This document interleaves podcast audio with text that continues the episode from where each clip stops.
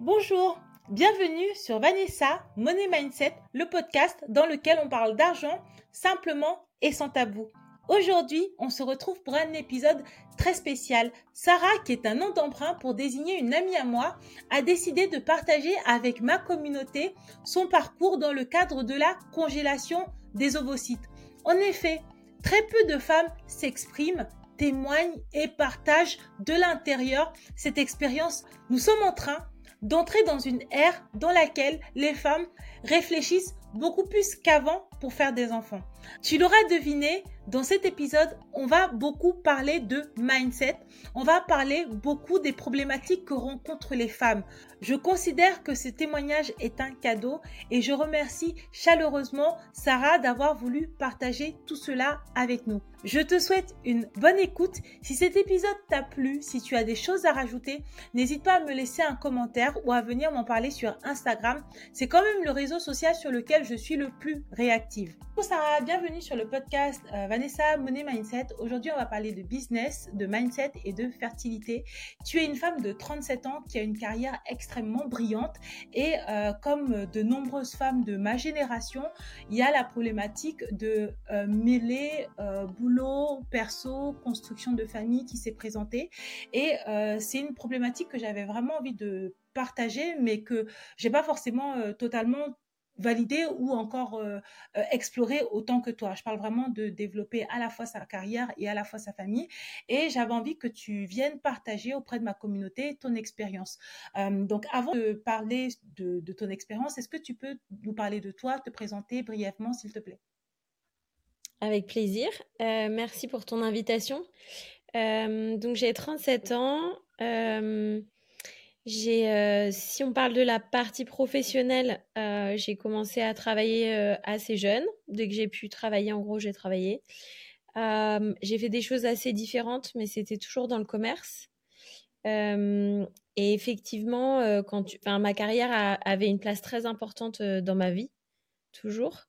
c'était vraiment toujours super important pour moi d'être indépendante financièrement, et mmh, du coup, j'ai commencé à travailler assez jeune. Après, je suis, j'ai vécu dans, dans, plusieurs pays. J'ai eu des expériences professionnelles, donc très business, monter des équipes.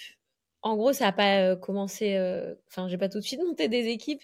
j'ai commencé par des jobs très très bas, et puis après, plus ça allait, plus j'ai évolué dans ma carrière. Euh, mais donc, j'ai monté des équipes assez jeunes, tu vois, vers 20-21 ans. J'avais une équipe euh, d'une dizaine de personnes déjà et je vivais à l'étranger.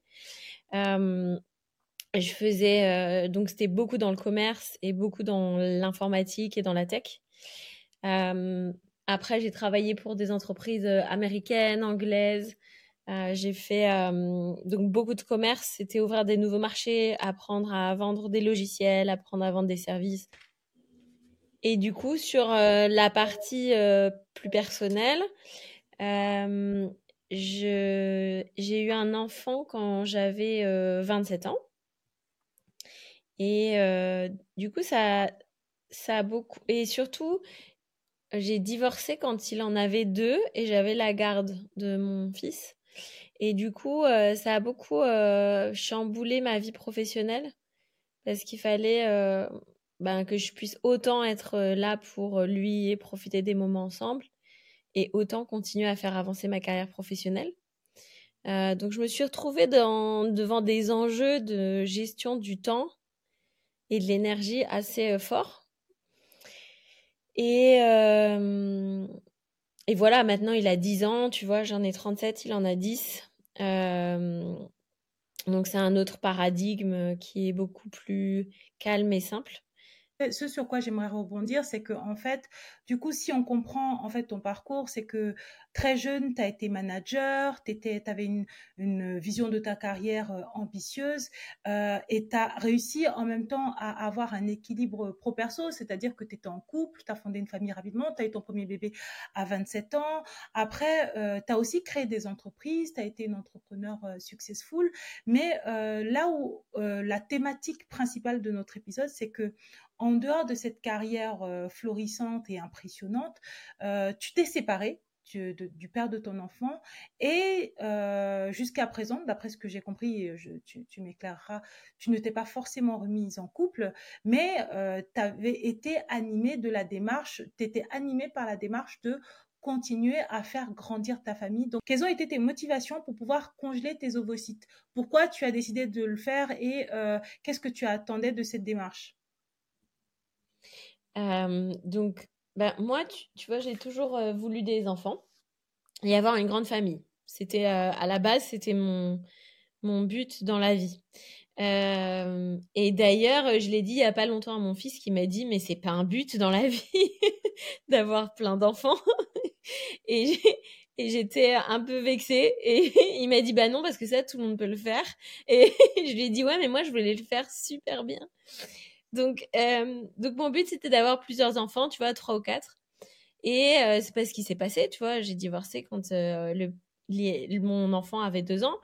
Du coup, je me suis remise en couple entre-temps. Ça n'a pas fonctionné. Et le temps passe et je me rends compte que je suis toujours pas en couple. J'entends parler de la possibilité, la possibilité de congeler ses ovocytes en Espagne. et je me dis que ça a l'air d'être une bonne idée le principe, en gros, c'est que tu congèles tes ovocytes euh, pour pouvoir les utiliser euh, dans les euh, jusqu'à 45 ans. Et en gros, tu vas utiliser des ovocytes plus jeunes que le moment où tu veux faire un enfant si tu as du mal à le faire. Donc, je me suis dit, imaginons que je rencontre quelqu'un à 42 ans, qu'à 44, on décide d'avoir un enfant, mais que c'est un petit peu difficile parce que c'est 44 ans mais je peux utiliser mes ovocytes de 36 ans pour le faire. Donc j'ai commencé à faire, euh, à regarder euh, pour le faire en Espagne. C'était assez coûteux. Et au moment où je me suis décidée, la loi en France est passée pour pouvoir le faire en France, parce qu'avant c'était pas autorisé, tu vois. Euh, à part si on avait des problèmes de, système reproductif, mais sinon on n'a pas le droit de congeler ses ovocytes juste pour les congeler, quoi. Hum, ça s'appelle d'ailleurs, euh, tu sais, tu peux dire euh, sur ton dossier, il y a écrit quelle raison, et je crois que là, c'est une raison sociale, ça s'appelle. Donc voilà, j'ai commencé après les démarches. Ouais, c'est vrai qu'on est en plein redressement démographique. Ils se sont peut-être rendus compte que les femmes euh, françaises ont des problématiques qui font que ben, si on leur met les bâtons dans les roues, ça peut être plus compliqué en fait d'envisager euh, bah, de fonder une famille, pas, pas parce qu'on veut pas, mais parce que déjà, faut trouver parfois le papa, ça prend du temps, faut construire la carrière, être autonome, c'est difficile. Et euh, c'est marrant, je voulais rebondir sur la remarque de ton fils, euh, tout le monde peut le faire facilement. Non, tout le monde peut pas faire un enfant facilement. Et je pense que la majorité, enfin, pas la majorité, mais beaucoup de femmes qui n'ont pas d'enfants, si elles n'ont pas d'enfants, c'est pas parce qu'elles ne veulent pas d'enfants, c'est que, en fait, elles ont considéré que l'écosystème autour, soit il n'y a pas de papa, soit elles n'ont pas l'impression d'être assez sécure financièrement, soit euh, la, personne en couple avec qui elles sont n'est pas assez rassurant. Résultat, elles, attendent, de, je pense comme toi, de vouloir le faire super bien et que finalement, bah, le temps passe et, euh, et en fait, elles ne le font pas. Euh, donc du coup, toi, tu as décidé, ok, tu t'es décidé de le faire même en Espagne et finalement, la loi est passée en France et tu te lances en France. Et est-ce que tu peux nous raconter comment est-ce que ça s'est passé? Quelles sont les épreuves que tu as rencontrées? Les moments de doute, les victoires, les échecs? Ouais. Euh, oui, effectivement, euh, tu sais, la première fois que, enfin, juste pour rebondir sur ce que tu viens de dire, la première fois que euh, j'ai eu mon fils, donc à 26 ans, je m'étais posé aucune question. C'est-à-dire que je m'étais pas dit, est-ce que tu as assez d'argent? Je m'étais pas dit, pour moi, alors là, il suffisait de l'aimer et qu'il a mangé il y a un toit sur la tête, tu vois. En réalité, euh, maintenant que je l'ai déjà fait une fois, sans me poser plus de questions que ça, bah, c'est vrai que pour le coup, on trouve toujours des solutions. Et on est beaucoup euh, parmi nous à avoir euh, des parents qui ont trouvé des solutions. On ne sait même pas comment ils ont réussi à faire des trucs. Donc c'est vrai quand même qu'il y a une part aussi de mystère et on peut, on peut se dire aussi qu'on ne veut pas tout contrôler. Mais c'est vrai que maintenant, je ne le referai pas sans pas contrôler, mais en tout cas avoir certains filets de sécurité. Euh, sur le process, donc en gros, moi j'ai été à Port-Royal à Paris. Donc je me suis inscrite. D'abord, j'ai envoyé un mail. Donc du, coup, j'avais une amie qui avait une gynéco qui allait le faire. Donc du coup, elle m'a dit envoie-lui un mail. J'ai envoyé un mail. Mais sinon, il y a une liste d'attente. Tu vois, maintenant, la liste d'attente est de 2 à 3 ans. Donc, pour celles qui nous écoutent, ouais, même si. Et en fait, tu as le droit de le faire jusqu'à la fin de tes 36 ans. Donc, surtout, si vous savez pas si vous voulez le faire ou pas, inscrivez-vous et vous pourrez vous décider. Vous aurez 2-3 ans pour vous décider. Si vous êtes plus avancé en âge. Moi, j'ai j'ai 35 ans cette année, donc si c'est 2-3 ans, dans tous les cas, c'est mort, par exemple, pour moi. Ouais, tu peux demander à ce que ça aille plus vite, tu peux demander à passer en priorité pour mmh. que ça soit fait cette année. Mais en gros, il faut que tu, faut que tu te bouges à fond et que ce soit, tu mettes toute ton attention dessus, quoi. Euh, après, en Espagne, c'est plus cool, hein. Mais bah, par contre, tu paieras. Ouais. Là, en France, euh, si tu veux rentrer dans le système, après, c'est incroyable aussi parce que c'est gratuit, du coup. Euh, je te dirais ce qu'on paye, mais c'est, c'est, tout est gratuit. C'est pas comme en Espagne. Donc, le principe, c'est que donc, tu t'inscris sur cette liste d'attente. Euh, et quand. Donc, moi, j'ai été une des premières en France, finalement, à le faire. Et euh, ça se fait au même endroit où avant, si tu veux, ils, enfin, ils le font encore, les, ils font les fécondations in vitro pour les couples qui ont du mal à avoir des enfants. Euh, et du coup, ils sont quand même habitués déjà à. En France, tu vois, c'est pas non plus nouveau, ils sont habitués à congeler des ovocytes. Tu vois, il y avait des femmes qui pouvaient le faire déjà parce qu'elles avaient des problèmes de santé. Donc, euh, déjà, il faut pas se dire que ça vient d'arriver en France, mais ils savent pas comment faire. c'est, ils sont déjà, ils le font déjà depuis des années et des années. Ensuite, donc, euh, comment ça se passe? Tu vas faire euh, pas mal de tests. Donc, tu vas rencontrer euh, gynéco, sage-femme, biologiste. Finalement, c'est le même process que si tu voulais être accompagné pour faire un enfant, parce que tu aurais du mal, tu aurais des problèmes de reproduction, en gros. C'est au même endroit que ça se passe. Donc, on te fait faire les mêmes tests.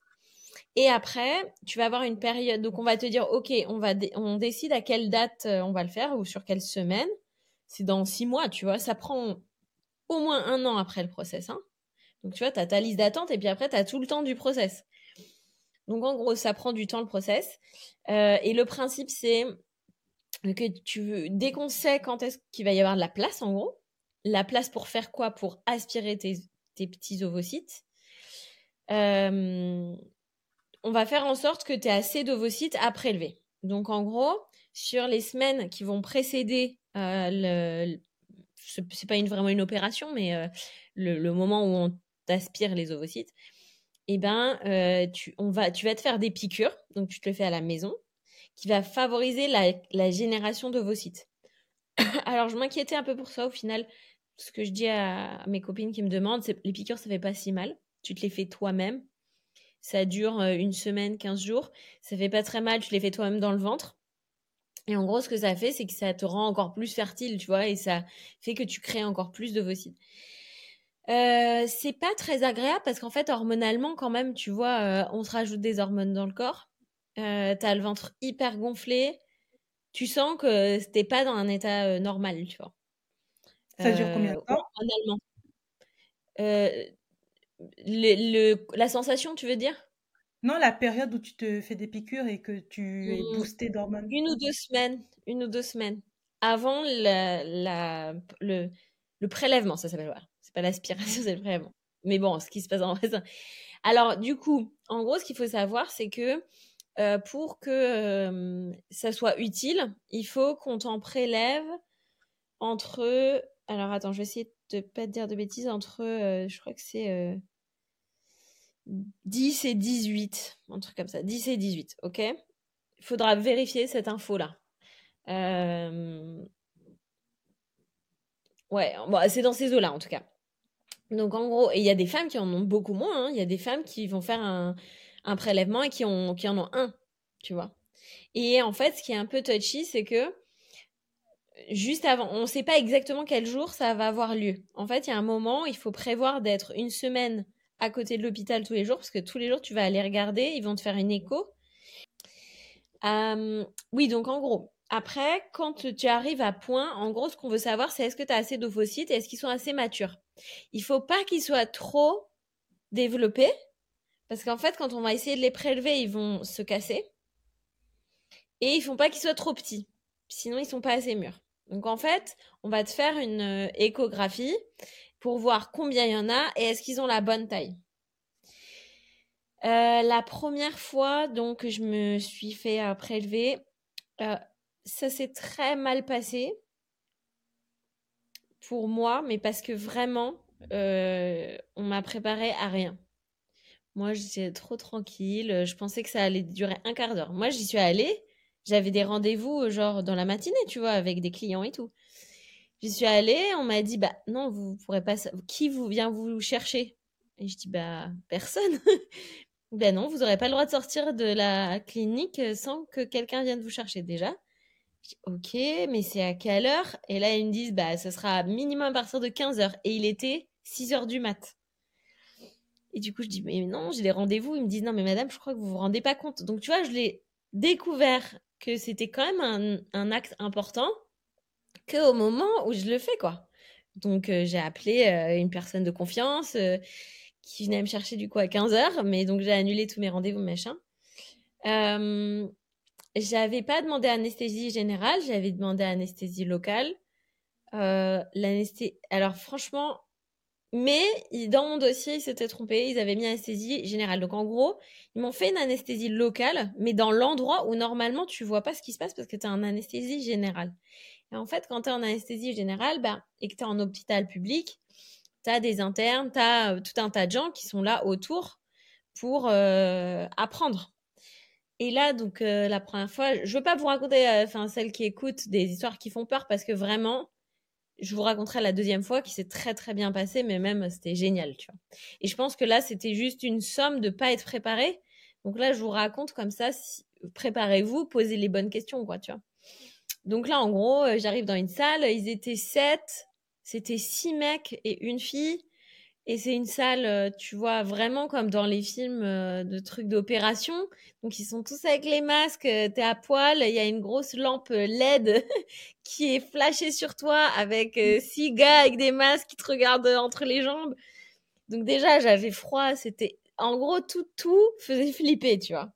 C'était une grande salle hyper froide, bref, ça foutait les jetons. Le gars qui fait le prélèvement, j'ai l'impression que c'est la première fois de sa life qu'il fait ça l'anesthésie la, marche pas. Et là, mais la douleur, mais moi je pensais que ça faisait rien. J'avais rien bah, compris. Tu es censé être sous anesthésie. Non, là, je suis pas d'accord. Tu peux pas dire que tu n'avais rien compris. Tu es censé être sous anesthésie locale ou au moins générale. Donc, c'est pour moi anesthésie locale. Tu vois, tu le fais pour une dent. Voilà, tu vois. Pour moi, c'est mais... pas un truc de ouf, tu vois. Mais tu es censé ne rien sentir. Parce que pour moi, je, ne suis pas en train de te critiquer, mais quand tu me dis que tu n'avais rien compris, non, au contraire, tu as tout compris. C'est pas parce qu'ils ont loupé leur anesthésie et que du coup tu as eu mal que par défaut, c'est pas censé ne pas faire mal, tu vois. Oui. Oui, ben en tout cas, j'ai eu méga mal, mais vraiment une douleur horrible. Hein. Vraiment là, je... c'est horrible. C'est comme si toi, tu étais une grappe de raisin et qu'on t'arrachait les raisins, tu vois. Mais toi, tu es la grappe, enfin, T'es la grappe et les raisins et tout. C'était vrai. Doucement, on, on, va pas traumatiser les femmes. Non, t'inquiète pas. T'inquiète pas parce qu'après, il y a un happy end. Il y a un happy end. Donc, bref, ça m'a fait très mal. Mais malgré tout, déjà, il y en avait 10 sur la première fois. Donc, c'était trop génial. C'est beaucoup, en fait, 10. Donc, ça a marché. Ça a fait que moi, euh, tu sais, ça m'arrive très rarement d'être dans des positions de vulnérabilité. Et là, j'ai dû demander de l'aide à mes proches et je te jure que ça m'arrive très rarement. Mais là, vraiment, j'ai du mal à marcher et tout. Euh, j'ai vraiment demandé de l'aide et je me suis rendu compte qu'il y a plein de gens autour de moi qui étaient là pour m'aider. Donc ça, c'était trop génial. Après, Attends, je me permets de te couper aussi parce que c'est hyper important cette partie-là euh, concrète euh, qui est que du mal à marcher, après on peut pas marcher, c'est ça On est en fauteuil roulant, on peut pas cuisiner. Qu'est-ce qu'est-ce que on peut pas faire? Pendant combien de temps on ne peut pas le faire? Et comment est-ce que tes aides, tes proches t'ont aidé, par exemple? Ben, en gros, déjà tu peux te faire arrêter. Je crois que de base ils t'arrêtent deux jours. Moi je savais même pas ça, donc j'avais pas pris de jour, tu vois. Et donc là, bah du coup j'ai dit à l'entreprise avec laquelle je travaillais que je devais faire une pause, quoi, parce que donc euh, si si tu peux marcher, j'ai pu monter les escaliers pour aller chez moi. Euh, je pouvais faire des trucs, mais j'aurais pas par exemple monté les escaliers euh, dix fois dans la journée, quoi, tu vois. Je le faisais une fois par jour. Donc pendant, en tout cas, je te dis que ça durait deux trois jours. je pouvais faire des trucs, mais il fallait que j'aille un peu, tu vois, au ralenti. Je faisais le minimum, tu vois, et je restais plutôt allongée. Mais en fait, euh, c'est, je pense que pour celles qui ont déjà vécu peut-être une fausse couche ou peut-être un avortement, euh, si c'est un petit peu avancé, tu vois, euh, ben, je pense que ça doit être similaire finalement, de ce que j'ai compris après. Donc bon, après, je te dis, nous les femmes, on vit des choses parfois, on se rend pas compte à quel point on est forte, et c'est après qu'on se dit, mais c'est incroyable, tu vois. Et là, voilà, donc là, ça dure trois jours, et, évidemment, c'est beaucoup moins traumatisant qu'une fausse couche ou un avortement, parce que c'est une décision euh, qui est prise en conscience pour préserver euh, une vie possible. Donc c'est très différent comme cas, tu vois, comme cas. Donc t'es pas, j'étais traumatisée un petit peu psychologiquement parce que ils étaient vraiment beaucoup dans la pièce et ça m'a mis euh, très mal à l'aise, tu vois, d'être entourée de plein d'hommes comme ça. Donc bref, là, en gros, tu as le droit à trois ponctions maximum, ok? Et euh, on va faire en sorte que tu en aies une vingtaine idéalement que je savais pas, c'est qu'en fait, tu as le droit de faire des ponctions que jusqu'à 36 ans. Moi, on m'avait dit c'est euh, jusqu'à 37, mais moi, pour moi, une fois que j'étais dans le process, même si ça a duré 3 ans, bah, on s'en foutait parce que j'étais dans le process. Et là, ils me disent non, non, légalement, t'as pas le droit de faire si t'as plus de 30, euh, de, si t'as 37 ans et un jour, quoi. Et là, c'était chaud parce qu'en fait, je l'avais fait en décembre et mon anniversaire, c'est en février. Et en février, donc euh, deux mois plus tard, j'avais 37 ans. Et, euh, je leur ai... et ils me disent non, mais on pourra pas faire d'autres ponctions, donc vous en aurez que 10. Et du coup, j'ai pété un plomb et je leur ai dit que c'était pas possible. Bah sinon, ça sert à rien, tu vois. Et donc là, j'ai dû, j'ai pris une avocate pour qui me trouve un rendez-vous avant. Ouais. Et, et ça a marché. Donc tu vois, j'ai quand même eu des frais. Ça a fonctionné. Ils m'ont fait une ponction, mais vraiment la veille de mon anniv, quoi. Donc une deuxième, mais je savais que je n'aurais pas de troisième. Euh, et là, comme j'avais eu, déjà avec l'avocate, j'ai mis que déjà, bah, il me trouve un rendez-vous parce qu'il m'avait pas prévenu. Deux, l'expérience s'est trop mal passée la première fois, donc en plus, euh, abusé. Et là, donc la deuxième fois, le jour et la nuit. Mais laisse tomber. Hein ils m'ont emmené dans un autre endroit qui n'a rien à voir. Donc j'étais dans une petite salle euh, une petite salle d'attente. On m'a mis un casque de VR de réalité euh, virtuelle où je, me baignais avec des poissons, il y avait de la musique avec un casque de musique de relaxation. J'étais dans un gros siège massant. On me dit madame, euh, tout va bien se passer, tout ça. Trop non mais un truc de ouf, trop sympa. Et pareil, il était 6 heures du mat, mais là du coup, je savais tout. Et là, je me retrouve dans une toute petite salle, vraiment petite, comme une chambre de bonne, euh, très petite, tu vois. Donc, il y avait que le lit et leur petit matériel. Super bien décoré, avec des petites lumières, euh, jolies, quoi, comme si c'était chez toi. Et là, les deux une infirmière qui vient, une autre qui vient, qui te fait de l'hypnose pendant que tu fais le truc. Je te jure, le jour et la nuit. L'infirmière qui arrive, elle dit Qu'est-ce que vous voulez écouter? Est-ce que ça vous dit un peu de Beyoncé et tout? J'étais là, bah oui, bien sûr, toujours ça me dit du Beyoncé. Donc, l'autre qui met du Beyoncé, l'autre qui m'hypnotise. Moi, j'étais là, mais ça m'a fait mal. Déjà beaucoup moins parce que la, l'anesthésie a un peu mieux marché. Et surtout, bah, t'es avec, donc l'autre, elle te tient la main, elle te fait, t'es avec quelqu'un, quoi. T'es pas avec des gars avec des masques qui te dans des lumières qui te tu vois là c'était de la pénombre. Tu vois c'était pas des lumières super flashy et tout. Il faisait chaud. J'avais pas du tout froid. Enfin tu vois bref. Donc là ils m'ont montré que 6 attends. Moi je t'interromps c'est pas juste bref. Tu vois c'est c'est enfin c'est dingue. C'est pas juste bref. Après le président il va faire des discours comme quoi il faut repeupler les naissances mais on a besoin d'être un peu bien traité. Enfin, tu vois, pour moi, c'est hyper important. Quand tu décris les deux expériences, ben évidemment, tu vois, je me dis oui, euh, bon, peut-être pas jusqu'à ce qu'on m'hypnotise et qu'on me mette du Beyoncé et qu'on me masse les pieds, mais genre, moi, je m'imagine nue devant six hommes avec une LED en, dans le froid. Même si c'est pour sauver euh, le pays, euh, ça va être compliqué, tu vois. Waouh Franchement, mais c'est un cadeau que tu nous fais en nous racontant ton expérience. C'est pour ça que je dis, c'est pour ça que je vais vous dire ce qu'il faut faire et ce qu'il faut pas faire. mais parce que la deuxième fois, j'étais forte de la première expérience et aussi ça m'a appris vraiment à, même si parfois je l'ai fait dans ma vie pro, mais là en fait dans ma vie perso, ça m'a appris à stand up pour ma, pour moi-même quoi. Parce qu'en fait, tu vois, même mon premier accouchement, qui est une toute autre histoire qu'on va pas raconter ici parce que c'est l'objet du podcast, mais qui, qui est pas si loin de la première expérience, tu vois. Euh, je me suis pas du tout, j'avais même pas compris que je pouvais euh, avoir des demandes, avoir des requêtes, avoir des exigences, tu vois. Alors qu'il s'agissait de mon corps, de mon accouchement, de mon moment. Et pareil pour le premier, la première ponction. En fait, j'avais le droit d'avoir des exigences. Et, et moi, j'avais l'impression qu'on me faisait un cadeau, tu vois. Et en fait, parce que c'est un système qui est aussi gratuit, je dis, bah dis donc, déjà, euh, t'as de la chance, hein, c'est gratos, donc euh, subis, tu vois. Alors qu'en fait, mon premier pôle de dépenses, parce que c'est aussi le thème de ton podcast, mon premier pôle de dépenses dans ma vie, c'est les impôts. Ouais. C'est pas euh, mon loyer, hein. Bah oui. Et non, mais... de dépenses dès que tu dépasses un certain niveau de salaire, et c'est pas non plus euh, forcément très élevé, ton premier pôle de dépenses, ça devient, ça devient les impôts.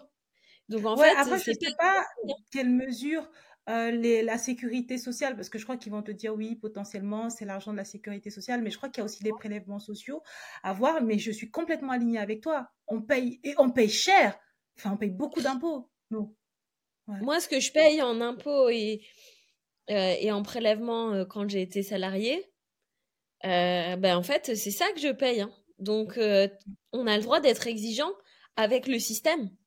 Et je pense mmh. que et le système hospitalier l'oublie, et nous, on l'oublie, tout le monde l'oublie dans l'histoire. Parce qu'en fait, il n'y a pas assez de moyens et on se dit, bon, bah déjà, c'est bien. Et en fait, on a le droit tous d'être exigeants. C'est-à-dire qu'on a le droit d'être exigeants avec nos médecins, avec les infirmières, les infirmiers, avec tout le personnel ils ont le droit d'être exigeants avec eux-mêmes, ils ont le droit euh, d'être exigeants aussi avec euh, le gouvernement, quoi. Bon, bref. Donc, ce que je veux dire, c'est qu'en fait, ça m'a appris aussi cette expérience-là à être très exigeante sur ce que je demande et comment je vais être traitée, tu vois. Et, je vais te euh, raconter. Ouais, vas-y, vas-y. J'avais envie de rebondir pour pas qu'on perde ce sujet-là qui est important. Qu'est-ce qu'on peut demander? Voilà, alors c'est ce que je veux dire.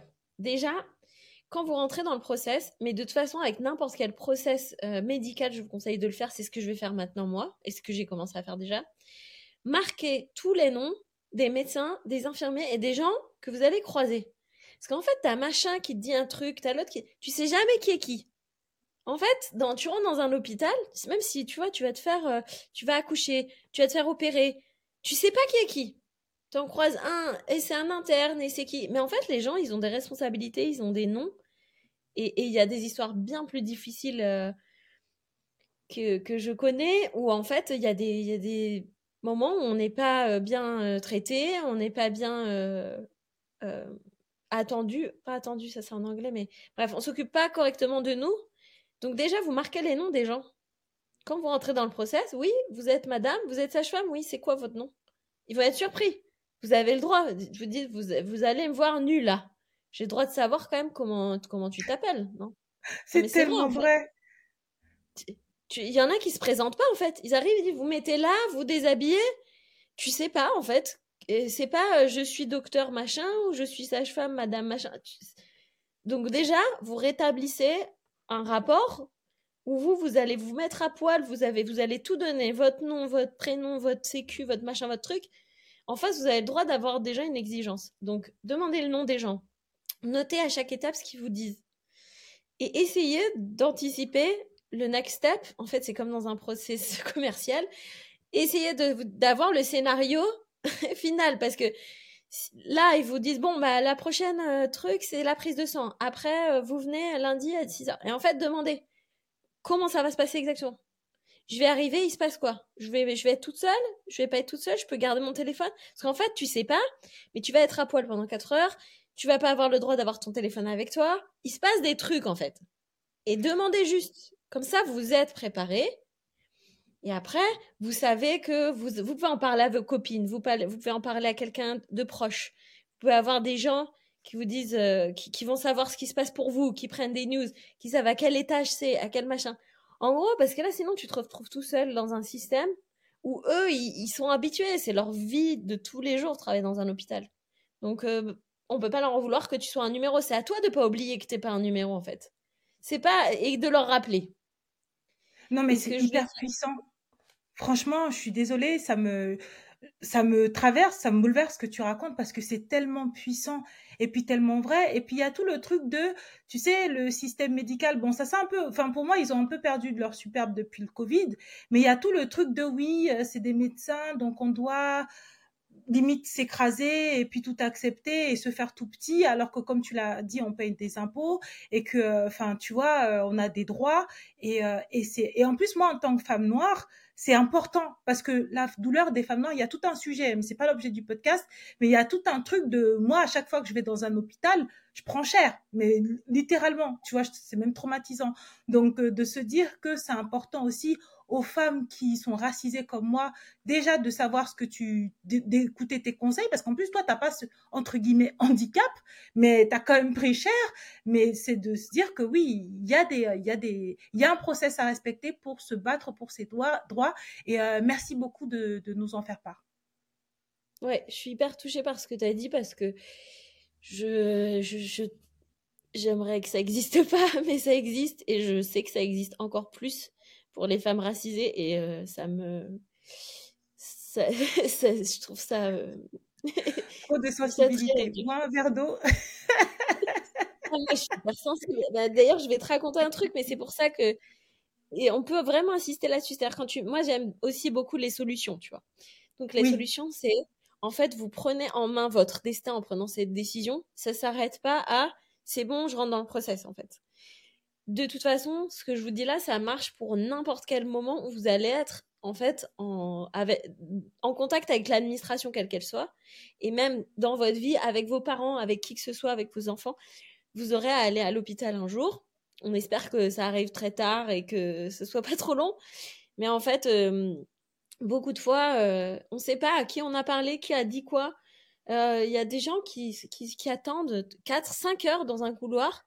Donc, trouver l'énergie de prendre, de vous dire non, je veux savoir qui me parle, euh, je suis une personne. Et pour te raconter une petite anecdote, j'étais donc à l'accueil un jour de pour une des, un des examens, tu vois. Il y a une dame qui, euh, qui, qui, pleurait, tu vois. Elle, elle était juste avant moi dans la queue de, des secrétaires.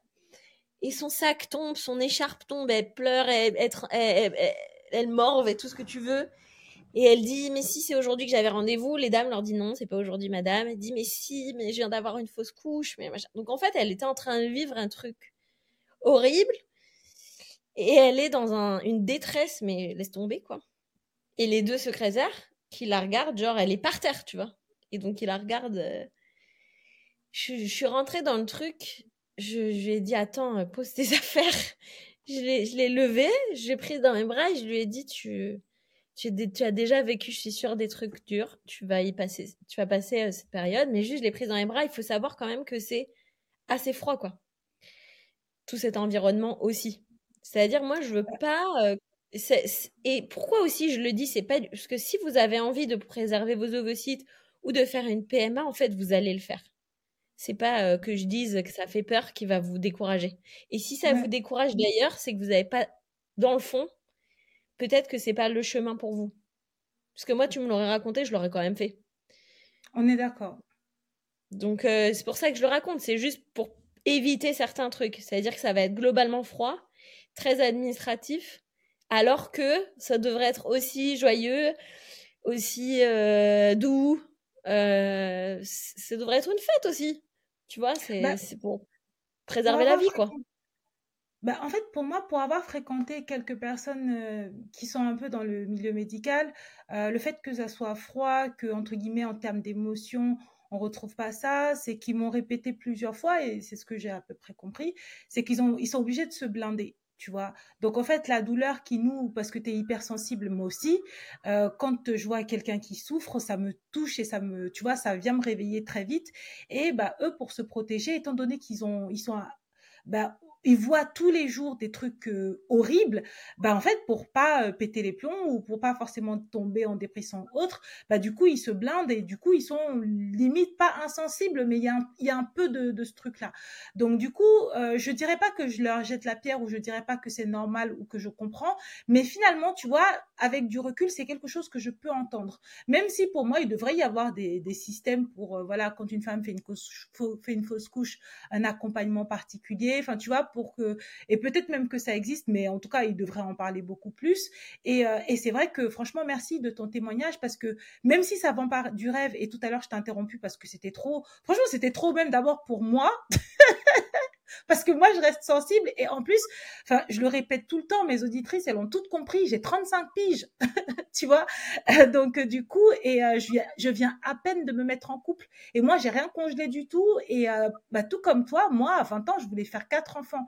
Là déjà je suis en train de me dire si j'arrive à en faire un et si j'arrive à congeler parce qu'en plus tu m'expliques que c'est entre 35 et 42 moi les 42 j'ai l'impression que c'est demain euh, si j'arrive à congeler à les faire avant et à faire tenir ma relation qui est toute naissante pour pouvoir fonder cette famille. Enfin, pour le coup, tu vois, je fais cet épisode pour mes auditrices, mais avant tout aussi pour moi. Et tu vois, quand tu parlais de la salle, des cinq euh, hommes, et puis le déshabillez-vous et le truc hyper violent, moi, j'ai déjà vécu ce genre de choses tu vois et, euh, et du coup c'est pour ça que même pour moi c'était non pause attends euh, parce que j'étais en train ça me rappelait tu vois plein de souvenirs et, et je me suis dit non je suis pas, pas tout de suite là dans, cette, dans cet enchaînement. On pourra en parler, tu vois, genre on pourra parler de toutes les parties négatives, mais c'est vrai que genre limite j'ai eu besoin de une pause entre chaque bombe euh, traumatisante, une petite pause de euh, bon voilà euh, le mindset. Attends, juste, Attends, juste deux trucs. Un, il y a beaucoup plus de chances que j'ai un, si j'ai un autre enfant, que ce soit avec une personne et que ce soit naturellement, et il y a beaucoup de chances pour que j'utilise pas ces ovocytes. Je crois qu'il y a que 10% des ovocytes qui sont congelés qui sont vraiment utilisés, tu vois. Donc je pense que ça, c'est un espèce de filet de sécurité. Attends, juste avant qu'on parle des ovocytes, je voulais juste te dire sur ce blindé là. Pour les personnes qui travailleraient dans le médical et qui nous écouteraient ou qui auraient des proches, demandez-vous qui a dit que pour euh, travailler dans le médical et pour supporter, il fallait se blinder vous allez tomber sur une bande de mecs qui a dit c'est ça qu'il faut faire. Et moi, je crois que de se blinder là, ça rend malade. Je vous le dis, je pense que ça vous rend malade, que vous, allez vivre moins longtemps. Que en fait, un jour, tu vas pleurer avec ton patient, tu vas le prendre dans tes bras, et ça va être ça la clé du, de la guérison de ton patient. Donc moi, je crois pas du tout. Moi, je pense que c'est une bande de mecs qui n'ont pas accès à leurs émotions, qui ont dit ah bah dis donc euh, c'est pas comme ça que tu vas faire carrière dans l'hôpital euh, si tu chiales avec les patients. Mais en fait ça se trouve si moi j'ai un autre avis là-dessus je crois pas que de brider ses émotions et d'être ça fait avancer l'humanité de quelque manière que ce soit. Je pense que ça fait reculer et que ça rend malade les gens. Euh, mais pour la fertilité oui moi je pense que malgré tout il faut pas non plus trop flipper. Je veux dire j'ai combien d'amis? J'ai une amie qui a eu sa fille à 50 ans hein donc ça existe, j'en connais d'autres euh, qui les ont à 41, 42, 43, 44 ans. Naturellement, tu vois. Naturellement, ok.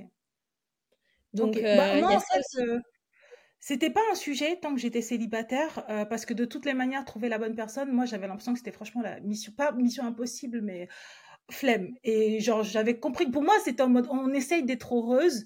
Et déjà, être heureux, c'est un job en Occident et quand tu es une femme et encore plus quand tu es une femme noire et si tu es une femme entreprise noire qui parle d'argent, c'est vraiment un job, ça devient toute une mission de vie. Donc après tous les trucs de fonder une famille, vraiment faire avoir tout le package, c'était quelque chose que je voulais, mais ça me semblait quand même lointain. Et euh, rien que être bien et stabiliser ma vie, ça me semblait vraiment euh, bah, une épreuve. Et je sais qu'il y a beaucoup de femmes dans mon, ma communauté qui sont concernées par ce genre de problématiques et même des hommes. J'en parle de plus en plus à des hommes qui sont aussi célibataires, qui veulent aussi se mettre en couple et qui, eux, n'ont même pas la possibilité d'aller euh, bah, faire des enfants tout seuls ou des trucs comme ça et qui se demandent euh, comment faire, enfin, tu vois, ou même qui sont en couple et comment comprendre ma compagne, tu vois. Euh, donc, euh, donc du coup, euh, franchement, merci pour ton témoignage parce que ça m'a fait du bien. Sur la partie gestion des émotions, j'entends complètement ce que tu dis. En vrai, moi, j'ai entendu sur quand on me parle de, maîtriser ses émotions et de presque être insensible, c'est quelque chose que je peux entendre. Est-ce que je le partage? En tout cas, c'est quelque chose que j'entends. Moi, je n'arrive pas trop trop bien à tout maîtriser. Je suis hyper sensible, hyper émotive. Après, est-ce que je pense que c'est accepter l'intégralité de ses émotions, les partager avec ses passions, les partager avec avec tout le monde. C'est à peu près ce que je fais, mais c'est plus ce que je fais quand, en vrai, j'ai pas vraiment le choix. il y a des moments, tu es bouleversé par une phase d'émotion et c'est en public et ça se passe devant les gens, bah, je, je, je maîtrise pas le acting game suffisamment pour pas que ça se voit.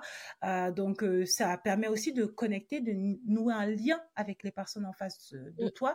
Mais, euh, mais c'est vrai que, en tout cas, si d'ailleurs je dois me prononcer, moi je serais plus quand même pour un entre-deux. C'est-à-dire que garder les émotions, mais les contrôler un petit peu quand même. Parce que quand tu te fais déborder par tes émotions, qu'elles soient positives ou négatives, je trouve qu'il y a une forme de perte de contrôle des fois qui fait que, enfin en tout cas moi ça m'est déjà arrivé ça m'est même souvent arrivé de regretter en fait de regretter d'avoir de mettre oui, tu vois oui je comprends ce que tu dis et dans le cadre d'une relation euh, entre un professionnel et un patient ou un client évidemment et c'est comme une relation entre par exemple un parent et un enfant. Si un enfant perd un de ses deux autres un de son autre son autre parent ok? Tu es triste avec lui mais tu as aussi une posture de protection où tu t'effondres pas et tu t'écroules pas avec. Tu vois, et je pense que pour les médecins, c'est pareil. Et d'ailleurs, peut-être que s'ils voient 10 fausses couches par jour, effectivement, à la fin, ils ont une insensibilité qui, qui se crée, mais ça les empêche pas du tout d'avoir une humanité. En gros, je pense qu'il y a une différence. Entre, tu vois, tu peux euh, toucher quelqu'un sur l'épaule, tu vois, et lui dire, euh, de regarder dans les yeux et lui dire, ou, ou une, une, jeune personne qui va, je sais pas, avorter, ou même pas jeune d'ailleurs, tu peux, tu peux mettre une main sur une épaule et dire, euh, et prendre 10 secondes, parce que c'est, c'est vraiment ce que ça prend, et dire, euh, je sais que c'est dur, et ça va aller, quoi. C'est rien, ça. Non, c'est rien. Je, mais oui, bien sûr. Euh, si, je, si moi, moi, je me mettrais à chialer tout le temps avec tout le monde, ce serait une catastrophe. Non, non, non, non, c'est. Reconcentrons-nous sur cet épisode qui, a, qui nous a fait vivre plein de montagnes russes. Donc, euh, ensuite, l'autre question que j'avais qui était euh, comment, du coup, tu. Donc, enfin, en vrai, tu as répondu en partie, c'est-à-dire que pour toi, c'est un espèce de backup plan c'est pas le plan euh, prioritaire. Pour moi, je trouve que ça reste une bonne chose parce que même si toi tu n'utilises pas tes ovocytes, il y a tout un truc de aussi tu as plein de couples infertiles et tu as la possibilité de les donner. Tu vois, si toi tu as suffisamment d'enfants finalement euh, et je pense que s'ils arrivent à collecter plein plein plein euh, bah, celles qui finalement les ont pas utilisées, on peut leur donner la possibilité de les donner à d'autres. Comment toi tu te positionnerais là-dessus? Et d'ailleurs, si tu veux pas répondre, tu me le dis. Il n'y a pas de problème. Non, il n'y a pas de problème. Euh, oui, déjà, c'est une option. Euh, je pense que si euh, moi, j'ai fait la paix avec le fait que je vais pas les utiliser et qu'on me demande si c'est, je sais pas, autour de moi ou dans ma famille, bah, je vais y réfléchir, tu vois. Je n'ai pas un truc non catégorique. Si je devais les donner à des inconnus, pourquoi pas aussi. Franchement, j'ai pas un truc de non catégorique, tu vois. Je pense aussi que il faut faire confiance à la vie, tu vois, et il y a des trucs qui sont meant to be et d'autres pas. Peut-être que ça ne l'était pas, tu vois, vu la première expérience. Et peut-être que si, donc je sais pas, je pense que je le sentirais aussi. Par exemple, euh, si vous êtes une femme noire, c'est peut-être le cas quand même de pas mal de tes euh, auditrices, euh, bah, sachez que il y a vraiment pas assez de dons de vos sites pour les PMA de femmes noires. Donc si vous savez pas quelle bonne action faire, et que ou que vous voulez les préserver, sachez qu'en fait, quand vous préservez vos ovocytes, bah, tu vois, typiquement, ça peut être un moyen d'accélérer aussi le process. Quand vous les préservez, on peut vous proposer de, de, enfin, on peut vous faire passer en priorité si vous donnez la moitié. Oui. Et d'ailleurs, après, le principe, c'était, tu peux en France, une des choses que tu pouvais faire si tu voulais le faire gratuitement, c'était euh, préserver tes ovocytes, ils t'en gardaient la moitié et donner l'autre moitié à des couples qui n'arrivent pas à avoir d'enfants, tu vois. Ouais, bah, c'est marrant que tu dis ça comme ça parce que ça, je suis au courant. hein, euh, tu peux passer en accéléré si euh, tu donnes une partie, si tu souffres d'endométriose, si tu souffres aussi de fibromyalgie, si je dis pas de bêtises. Voilà, Ouais. et les femmes noires, euh, elles, euh, elles sont... En fait, c'est les couples noirs ou les, les femmes noires qui veulent faire des PMA mais qui n'ont pas d'ovocytes. Elles sont beaucoup plus nombreuses et il n'y a pas assez de dons euh, là-dessus. Et, euh, et moi, j'ai une amie qui l'a fait, qui a fait don de plusieurs ovocytes et qui, m'a raconté déjà une partie du parcours. Parcours que moi, j'ai juste trouvé horriblement traumatisant à vivre et à faire. mais c'est la première fois qu'elle m'avait raconté, c'était il y a cinq ans. Là, tu viens de me le raconter, je le trouve un peu moins traumatisant, mais c'est quand même une épreuve. Tu vois, c'est donc c'est pour ça que moi je je pourrais pas et même il y a la problématique de est-ce que je suis prête à donner mes ovocytes? Toi, tu dis que c'est pas un non catégorique. Moi non plus, c'est pas non catégorique, mais on est quand même beaucoup plus proche du non que du oui. Tu vois, j'y ai beaucoup réfléchi. Euh, c'est vraiment, euh, j'ai l'impression de devoir donner une partie de moi, d'abandonner. C'est presque comme si j'ai l'impression que je donne un bébé. Tu vois, c'est vraiment, euh, d'ailleurs, enfin, tu vois, c'est, waouh. Tu vois, donc pour moi, c'est vraiment de se dire que après, oui, je sais pas si on peut parler de bonne action. Euh, je sais même pas, tu vois, si on peut parler de. Moi, je fais des bonnes actions tous les jours. J'ai l'impression, je donne de l'argent au resto du cœur, je m'occupe de ma famille. je, voilà, je, je, j'ai une page où je donne beaucoup de conseils euh, tous les jours, euh, gratuitement. J'ai l'impression de faire des bonnes actions tous les jours, mais de là donner mes, ovocytes, tu vois, j'ai l'impression que là, je, pour moi, c'est, c'est, presque, ouais, c'est presque un sacrifice, tu vois. Donc, franchement, ça pourrait valoir le coup de lancer le débat au sein de mon, de mon audience, qu'elle revienne vers moi euh, si cet épisode les a fait euh, réfléchir. Et euh, on arrive euh, bah, tout doucement vers la fin de cet épisode et je voulais encore te remercier parce que waouh, c'est vraiment un cadeau énorme que tu as que tu nous as fait. Même moi, j'ai appris beaucoup de choses. Euh, comment est-ce que du coup euh, tu tu as pu gérer ou tu envisages de gérer comment tu vois le pro dans tout ça? Comment est-ce que tu vois ta carrière même si tu fais un bébé naturellement, euh, t'es quand même t'as, t'es quand même je sais pas si tu es encore manager mais tu as quand même un poste élevé à ma connaissance tu étais freelance, euh, tu as quand même déjà un enfant. Comment est-ce que tu te vois euh, goupiller tout ça? Mmh, bah là, tu vois, j'ai décidé de, faire un. Déjà, j'ai essayé, j'ai décidé d'arrêter de chercher quelqu'un à tout prix pour avoir des enfants à tout prix. Tu vois. Ah. Je voulais absolument me remettre en couple. Ça faisait partie des espèces de priorités euh, qui étaient un peu tout le temps là, là, depuis toutes ces années. Et ça m'a. En fait, je crois pas que ça me fasse du bien. Parce que dans la vraie vie, déjà, je me rends compte que je le mets pas en priorité.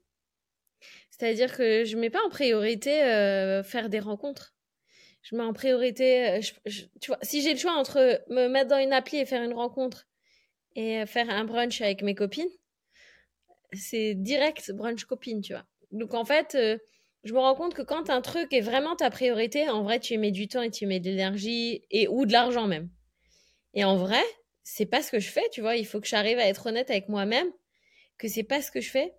Et qu'il m'est arrivé aussi de croiser euh, quelques personnes euh, dans ma vie. Et, franchement, si, si on avait un peu plus travaillé le sujet, peut-être que ça aurait pu marcher finalement, tu vois. Et je crois que le fait de... Donc bref, je priorise plus mon travail. Effectivement, j'ai une, activité euh, euh, freelance et qui commence à bien marcher. Je touche du bois. Euh, donc en fait, je repriorise ça et je le dis, en fait, je me le dis à moi-même, tu vois, au lieu de me faire croire que je fais autre chose. Mon fils grandit, c'est un peu particulier parce que jusque-là, il était quand même globalement très dépendant de moi, mais là, il va commencer à aller tout seul à l'école. Donc il y a des temps qui se libèrent, tu vois, il peut être tout seul à la maison pendant une heure et je vais faire du sport ou quoi. Donc euh, là, je suis dans un autre moment de ma vie où je vais essayer de savoir qui je suis si je suis pas la mère de mon fils.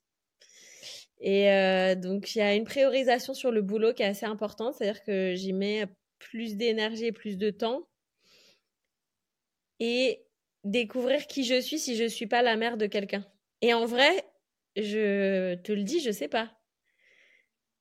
Vu que c'était Bah, ça mon...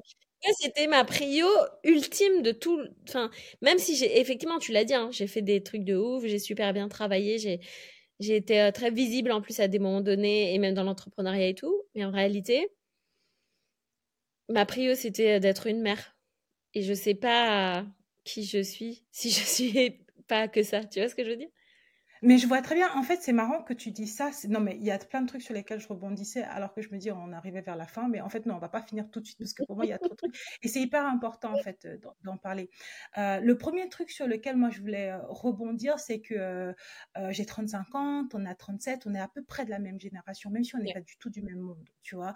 mais il y a un truc que, que, je trouve on a beaucoup intégré et j'ai fait tout un épisode de podcast là-dessus où j'étais en train de limite confession intime et je disais à mes abonnés, les filles, ça y est, je suis plus célibataire.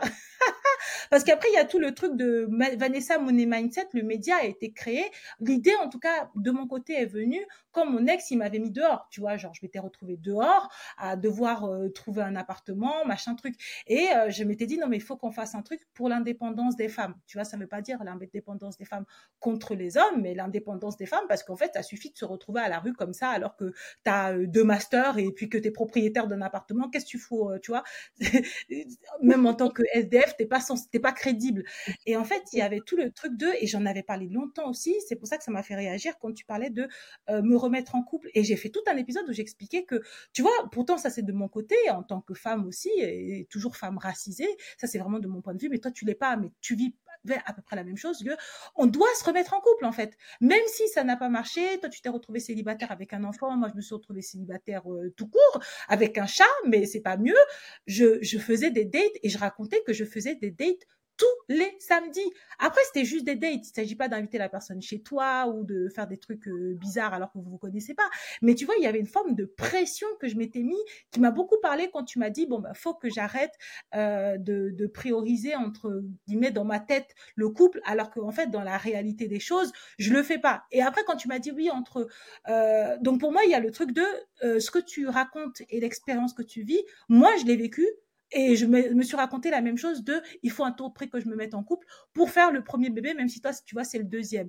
Et il y a le truc de, j'ai l'impression qu'il y a beaucoup de femmes, eh ben, elles en reviennent. Et enfin, en tout cas, moi, ça a été mon cas. C'est-à-dire que après des années, des années d'essai euh, d'une violence, parce que c'est d'une violence extrême, parce qu'en plus, tu as utilisé l'exemple de voir mes copines ou m'inscrire sur une appli, aller boire un, verre. Non, mais c'est d'une violence, les applis. Il faudrait qu'on en parle, en fait. du coup, on va en parler aujourd'hui, mais enfin, pour la santé mentale d'une femme. En plus, il nous raconte l'histoire que c'est de notre faute, que nous, en fait, on a trop de succès, que, en fait, on a, on choisit et que nous, on est les queens. Alors qu'en fait, moi, toutes les nanas que je vois qui sont sur les applis de rencontre, elles ont juste le moral, mais dans les chaussettes, l'estime de soi qui ne fait que descendre, la confiance en soi et plus le temps passe, plus l'âge avance, mais c'est pas possible, c'est horrible en fait cette expérience. Et moi d'ailleurs pour la petite histoire, euh, comment ça s'est réglé tout ça? Ben ça s'est réglé quand je te disais, je me suis dit je vais prioriser le bonheur, j'ai quitté les applis.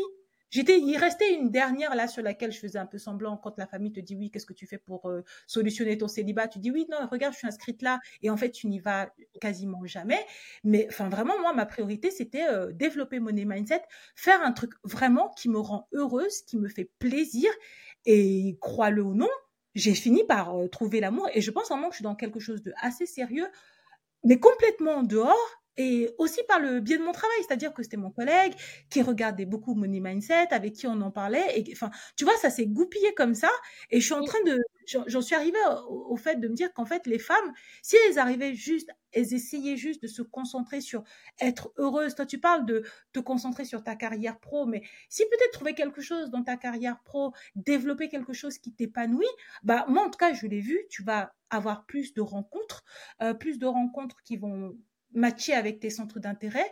Tu n'auras plus quelqu'un qui te répond une fois sur deux, qui te ghost et qui te parle chinois, ouais, je suis prêt, je suis pas prêt, blablabla. Bref, tu n'auras plus ce genre de, de, problématique dans ta tête.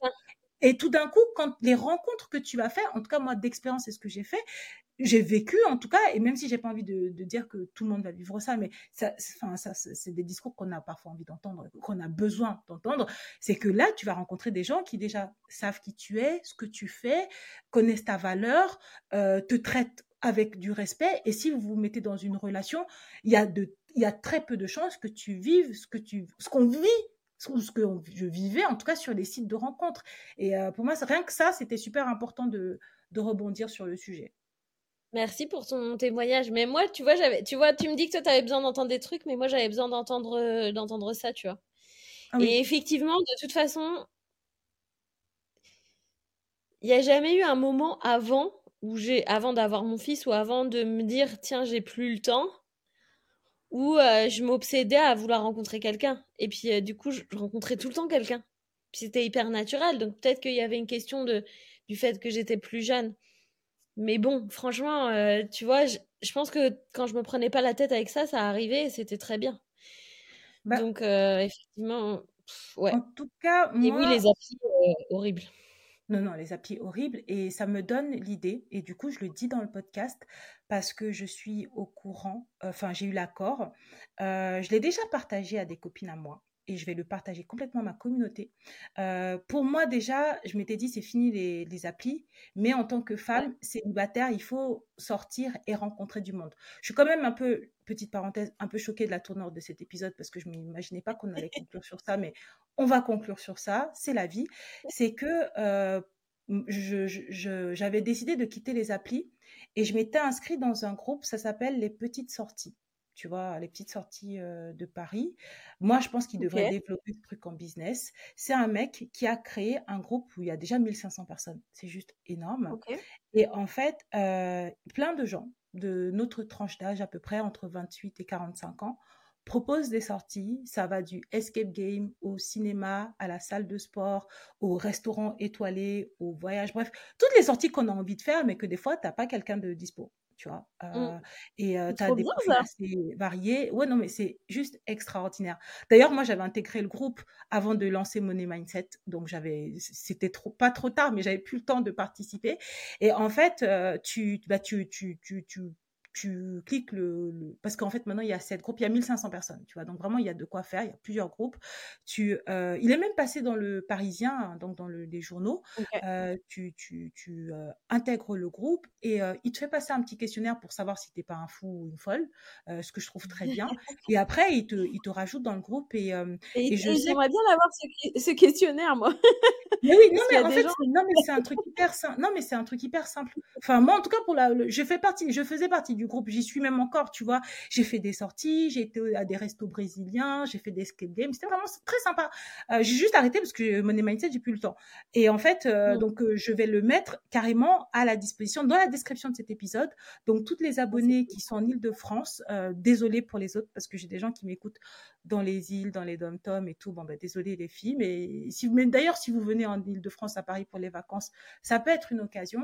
Euh, je lui ai déjà demandé parce que je lui avais dit ton concept c'est génial, moi j'adore ce que tu fais. Est-ce que je peux faire ta pub sur les réseaux sociaux? Et il m'avait dit oui, oui, oui, je suis trop content. Donc je vais mettre le lien euh, en description de l'épisode de podcast. Donc toutes les traumatisées de Tinder, Bumble, euh, Happen tout ça là, et que tu en as marre et que tu veux rencontrer des gens dans la vraie vie et faire des activités et juste peut-être te changer des idées, pour l'instant c'est gratuit, je vais mettre le lien, tu auras juste à cliquer, parler au, à la personne et, et, voilà. Ok, génial. Je te propose qu'on conclue sur ça. Est-ce que tu veux rajouter un conseil pour mes auditrices? Euh, bah, Quoi qu'il arrive et quoi qu'elle décide de faire, je pense que d'essayer de, savoir qui elles sont indépendamment de leur famille et même de leur carrière, ce serait une bonne idée. Et quand je dis qui elles sont, ça veut dire faire qu'est-ce qu'elles ont envie de donner au monde. Je te jure, ça revient sur ce qu'il disait mon fils là. Il disait, ça peut pas, enfin, ton, but dans la vie, ça veut pas juste être d'avoir des enfants. Et moi, par exemple, c'était être une bonne mère bah, finalement, tu vois, par exemple, si c'est vraiment ça, bah, peut-être qu'en fait, je serais une bonne mère, pas qu'avec mon fils ou qu'avec mes propres enfants. Peut-être qu'à un moment donné, je le serai pour, euh, pour mes amis. Ce sera ponctuel, mais ce sera une discussion. Et en fait, je serai dans cette position-là. Peut-être que je le serai plus tard euh, avec d'autres enfants et je sais pas qui encore. Et en fait, euh, bah, se dire que déjà être parent, parce que c'était aussi sur la sur avoir des enfants, l'épisode quand même, sur le désir d'avoir un enfant un jour. Et pour moi, j'en ai déjà un, tu vois. Donc en plus, j'arrive à imaginer ce que c'est dans la vraie vie. Et ben en fait, ce que je découvre, et plus ça va, tu vois, c'est pour ça que je te disais, ça se trouve, je les utiliserai même pas, mais plus ça va, c'est plus je me dis être parent. Parce que si c'est ça le désir qui est derrière, ben tu déjà tu peux l'être dans plein de façons. Et peut-être que c'est pas ça le désir derrière, donc ça serait sympa de savoir ce que c'est en fait. Le... Enfin, en tout cas, qui vous êtes indépendamment de euh, votre travail et votre famille, quoi. Ça serait intéressant de le savoir avant d'avoir des enfants, de toute façon, tu vois. J'aurais bien aimé me poser la question avant et je l'avais pas fait, donc euh, ça vaut le coup. Non, mais je, je, vais franchement complètement appuyer ce que tu dis. Je suis trop heureuse d'ailleurs que tu conclues sur ça parce que c'est quelque chose que j'avais oublié et qui m'a aussi traversé le cœur quand tu l'as dit. Euh, clairement, Money Mindset est né après une rupture pour ma part. Et d'ailleurs, la rupture, elle est née parce que je ne me connaissais pas. Moi, toi, tu étais maman, moi, j'étais girlfriend 2 je passais ma vie, je me souviens, je passais ma vie à m'occuper de mon ex, à l'aider pour sa carrière, à l'aider pour ses vêtements, jusqu'au jour où il m'a dit, mais occupe-toi de toi, en fait. Et après, euh, j'étais tout le temps sur son dos et finalement, créer Money Mindset, c'est je me suis dit mais je m'occupe de moi. Et faire tout le travail de développement personnel, ça m'a forcé à me dire mais qui es-tu? Qu'est-ce que tu aimes? Qu'est-ce que tu as envie de donner au monde? Pourquoi? Qu'est-ce que tu as envie d'enrichir chez toi? Qu'est-ce que tu es prête à partager? Et euh, d'où vient ton identité? Et en dehors de Vanessa Money Mindset, je me suis rendu compte que bah ouais, en fait, euh, bah, je suis une Vanessa, j'aime le sport, j'aime ci, j'aime ça, j'aime pas faire le ménage, j'ai pris une femme de ménage. Enfin, tu vois, j'ai eu le temps de faire connaissance avec moi-même et du coup bah, le couple est venu naturellement. Ça a pris du temps, mais finalement, c'est venu naturellement. Et ma manière de voir mon couple, c'est la première fois de ma vie que je vis le truc comme ça. Tu vois, jamais. Et je me dis, mais en fait, il y a tellement de femmes qui, bah, soit toi, t'es maman, mais il y a fille d'eux, ou il y a grande sœur d'eux, et puis il y a cousine d'eux, ou il y a girlfriend d'eux, il y a femme d'eux. Mais t'es qui, en fait? Tu fais quoi pour toi? Tu vois, euh, c'est un épisode sur, oui, euh, PMA, mais en fait, tu as beaucoup de femmes qui perdent du temps, ou même aussi la carrière. Oui, je vais travailler pour le X-Boss, faire telle carrière, euh, management, monter tel et tel échelon. Un process même que tu n'as même pas créé. Tu, dois, tu, tu, tu, acceptes de subir le process de X, Y alors que tu l'as même pas créé. Et si jamais tu étais entrepreneur ou tu créais ton propre side business et que, enfin, tu vois, comment est-ce que tu drives ta vie? Et finalement tu vas te poser les vraies bonnes questions qui sont que est-ce que j'ai envie de faire un enfant tout de suite ou plus tard? Comment l'adopter? Avec qui? Dans quelles conditions? Ouais, on peut conclure là-dessus. bah écoute, merci beaucoup et puis euh, à bientôt. Merci à toi. Merci d'avoir écouté cet épisode. J'espère qu'il t'a plu. Que tu sois un homme ou que tu sois une femme, j'espère que cet épisode t'a fait réfléchir. N'hésite pas à me donner ton avis ou à me dire ce que tu en as pensé sur les réseaux sociaux. À bientôt. Bisous bisous.